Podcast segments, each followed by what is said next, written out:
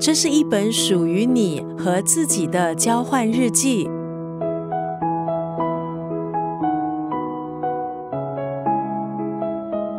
用一年，每天花五分钟，把日子过得好玩又丰盛。今天在九六三作家语录分享的文字，出自这本书《与自己交换日记》。借由畅销作家阿飞直击人心的金句，还有短文，加上咨询心理师专业的引导式提问，每天只花五分钟，让读者有意识的记录生活中的珍贵片段，强化认知，梳理想法，练习转念。生活中，工作、家庭永远都有忙不完的琐事。要找回生活的乐趣，自我对话，还有书写的能力，不容忽视。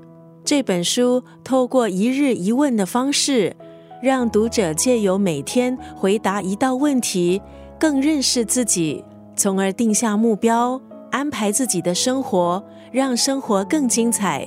书里也透过金句提醒，让觉得人生迷茫的读者有意想不到的收获。紧扣四大主题。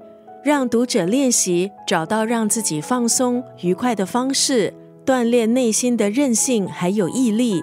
今天在九六三作家语录就要分享这本书《与自己交换日记》当中的这一段文字：生活是一场美妙的冒险，而你就是这一趟旅程的主角。